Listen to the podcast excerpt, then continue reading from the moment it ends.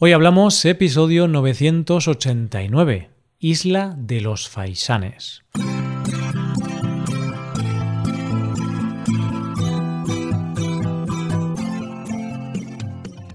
Bienvenido a Hoy Hablamos, el podcast para aprender español cada día.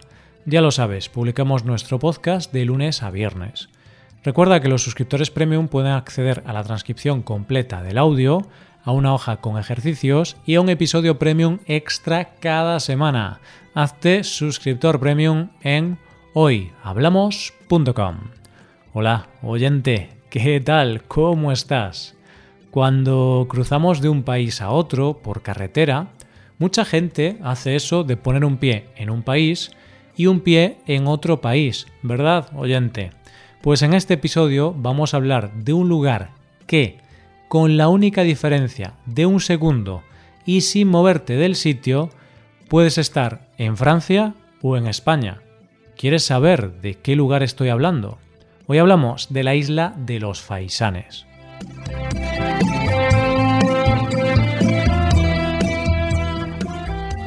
Cuando yo era pequeño, creía que las fronteras entre los países eran algo real, y por real me refiero a que pensaba que las fronteras eran algo físico, es decir, que todos los países del mundo estaban rodeados por vallas o alambradas, y que para salir de un país había que llegar a un puesto fronterizo, donde había policías y para entrar o salir te tenían que abrir una gran puerta, que era la entrada o salida del país en cuestión.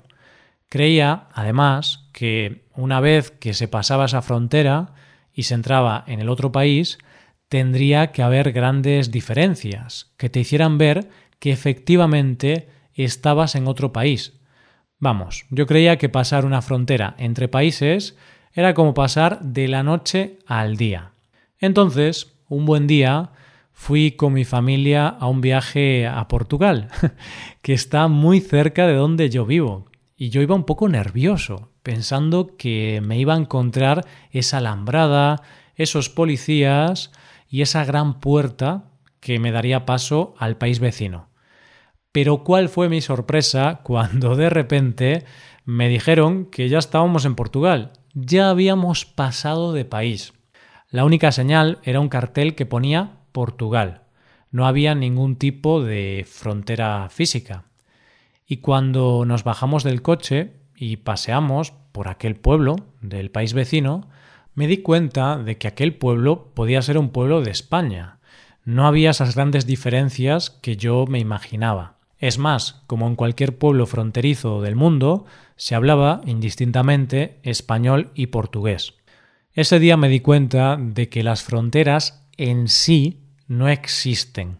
Y poco a poco, conforme me iba haciendo más mayor, comprendí que muchas veces los pueblos y ciudades que están más cerca de las fronteras son de una nacionalidad u otra por una cuestión casi de azar, porque se decidió poner la frontera justo ahí, es decir, que si se hubiera decidido ponerla unos metros más arriba o abajo, ese pueblo portugués podría haber sido español, y ese pueblo español, justo antes de la frontera, podría haber sido portugués.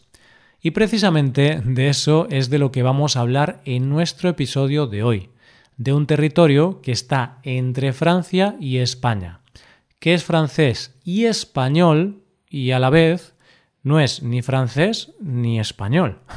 Qué misterio, ¿verdad? España limita el norte con Francia, y una de esas fronteras, que en este caso sí es física, es el río Vidasoa, un río que separa a los dos países. En una de sus orillas está la ciudad francesa de Endaya y en la otra orilla está la ciudad española de Irún, en el País Vasco. Están tan cerca una de otra que casi se pueden tocar con las manos.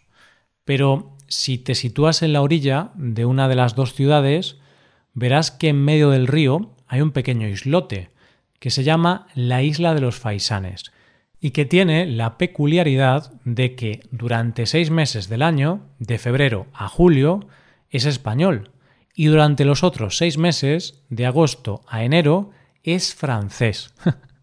¿Y esto cómo es posible? Pues porque esta pequeña isla, de unos 6.000 metros cuadrados, es el condominio más pequeño del mundo. Es decir, que es un territorio que tiene la soberanía compartida entre los dos países. ¿Y que hay en este islote tan importante para que estos dos países compartan la soberanía? Pues la verdad, oyente, como no quiero que te lleves una desilusión si vas a verlo, es que hoy por hoy en ese islote no hay prácticamente nada. La isla de los Faisanes está deshabitada. Es inaccesible porque no está unida a la tierra por puentes ni nada, y solo hay árboles, hierbas y un pequeño monumento que nos recuerda la importancia histórica que tuvo en su momento. Y es que las apariencias engañan, oyente, porque al ver este islote nada te hace sospechar la enorme importancia que tuvo en un momento determinado de la historia. Y de esa importancia que tuvo en el pasado viene el que hoy sea un condominio.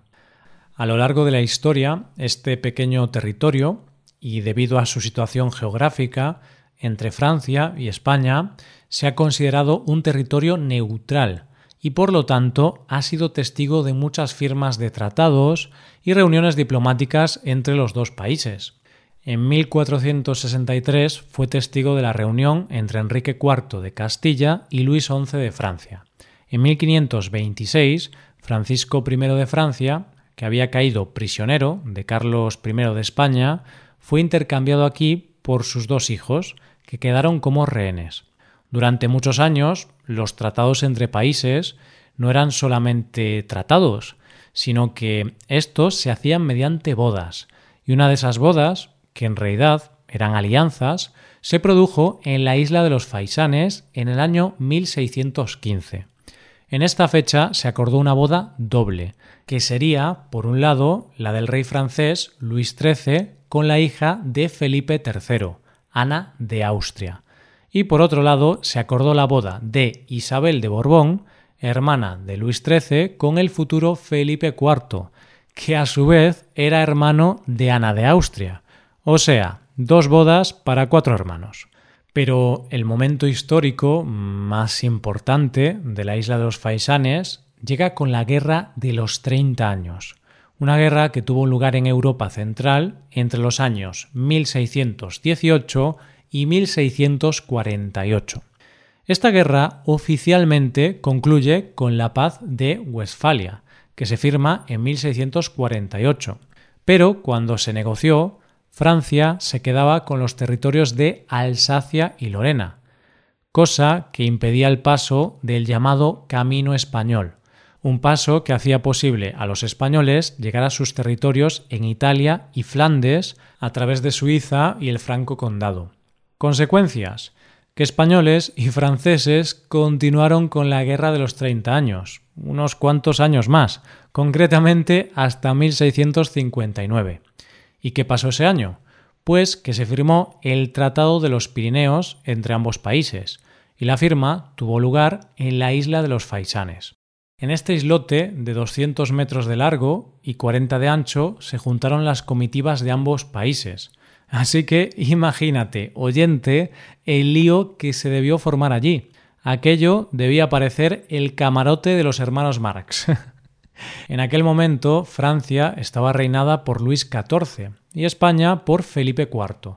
Pero, como te podrás imaginar, ninguno de ellos acudió a la cita, sino que estuvieron representados por sus ministros que negociaron durante bastante tiempo. En este tratado se llegaron a varios acuerdos, pero los más conocidos fueron que se estableció la frontera entre ambos países en los Pirineos y se acordó la boda entre Luis XIV y María Teresa de Austria, hija de Felipe IV. Meses más tarde acudieron a la isla los monarcas con sus séquitos para hacer efectivos los acuerdos y para que Felipe IV le entregara a su hija al monarca francés, que era lo que habían acordado.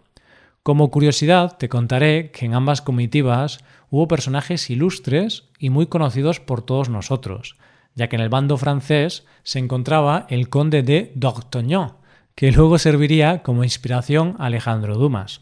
Y en la comitiva española se encontraba el famoso pintor Diego Velázquez, que era una figura importante en la corte de Felipe IV. En esta ocasión, Velázquez tenía la misión de decorar el pabellón temporal que se había instalado en la isla para la firma. Y de hecho, este fue uno de sus últimos trabajos, ya que según parece, debido a la dureza del viaje, Velázquez enfermó de viruela y murió poco tiempo después. El caso es que españoles y franceses a lo largo de la historia se siguieron peleando por el territorio, y no sería hasta 1856 cuando se establecieron las fronteras entre Francia y España mediante los tratados de Bayona, bajo el reinado de Isabel II en España y Napoleón III en Francia. Es en 1856 cuando se plantean qué hacer con la isla de los Faisanes, y deciden que la isla tenga soberanía compartida entre los dos países. Y de este momento en que se firma este acuerdo Existe un monumento conmemorativo en la isla de los Faisanes. Este monumento dice en memoria de las conferencias de 1659, por las cuales Felipe IV y Luis XIV, con una feliz alianza, pusieron término a una empeñada guerra entre sus dos naciones. Restauraron esta isla Isabel II, reina de los españoles, y Napoleón III, emperador de los franceses en el año 1861. Este mensaje está escrito en ambos idiomas, en francés, mirando al lado francés, y en español, mirando al lado español. Pero esto de la soberanía compartida trae muchos problemas, y es que si se cometía un delito en la isla, no se tenía muy claro qué ley aplicar, si la francesa o la española. Y así, en 1910 se llega a un acuerdo por el cual ambos países se turnarían la soberanía de la isla. Cada país tendría la soberanía seis meses al año. Acuerdo que hoy sigue vigente y que hace de este territorio un sitio especial, un lugar del mundo que no es de nadie y es de dos países a la vez. ¿No te parece mágico, oyente? Y respondiendo a la adivinanza del principio, ahora ya sabes que este es el lugar en el que, con la única diferencia de un segundo y sin moverte del sitio, puedes estar en Francia o en España. Pues cuando finalizan los seis meses de soberanía de un país, pasas a estar en el otro sin moverte. Hasta aquí el episodio de hoy. Y ya sabes, si te gusta este podcast y te gusta el trabajo diario que realizamos, nos ayudaría mucho tu colaboración. Para colaborar con este podcast puedes hacerte suscriptor premium. Los suscriptores premium pueden acceder a la transcripción y ejercicios y explicaciones. Hazte suscriptor premium en hoyhablamos.com. Muchas gracias por escucharnos. Nos vemos en el episodio de mañana, donde hablaremos de expresiones en español. Pasa un buen día. Hasta mañana.